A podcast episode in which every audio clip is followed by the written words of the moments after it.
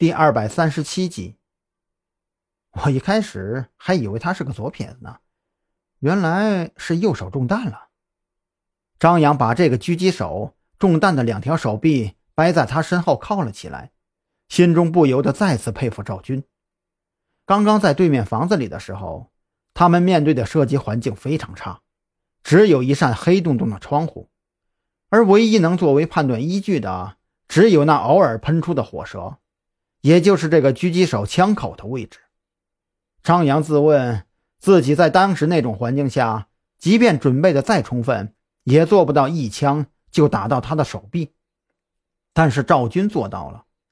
赵军要完成这个任务，就必须要凭借声音判断出狙击手使用的枪支类型，判断那个火舌位置和他手臂的距离，然后再找到合适的位置，一个。能保证击中这个狙击手的手臂，但却不会把他误杀了的位置，一击命中。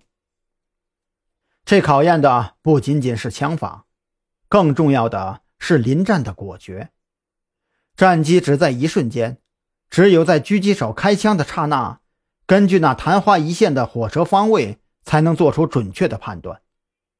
张扬本以为至少在枪法上，自己跟老狐狸的差距很小。可是现在他才明白，这种看似微小的差距，他五年之内都未必能追得上。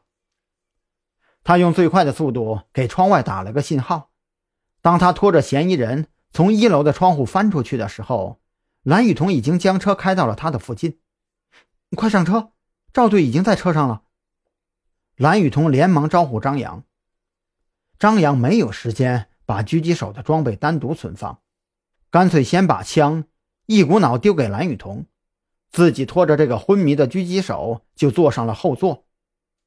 没等张扬坐稳，担心赵军伤势的蓝雨桐就狠狠地踩着油门，汽车飞快地驶出小区，朝着武警医院的方向开去。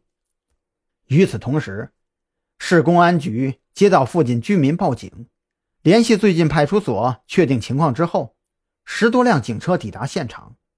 刑警队接管了小区的勘查取证，并且有特警部队负责封锁小区周围。午夜凶铃连环杀人案发展到这一步，已经上升到了恶性涉枪案件的高度。刑警队上报给市局之后，市局还需要向省厅作出报告，这已经超出了刑警队所能够直接处理的范围了。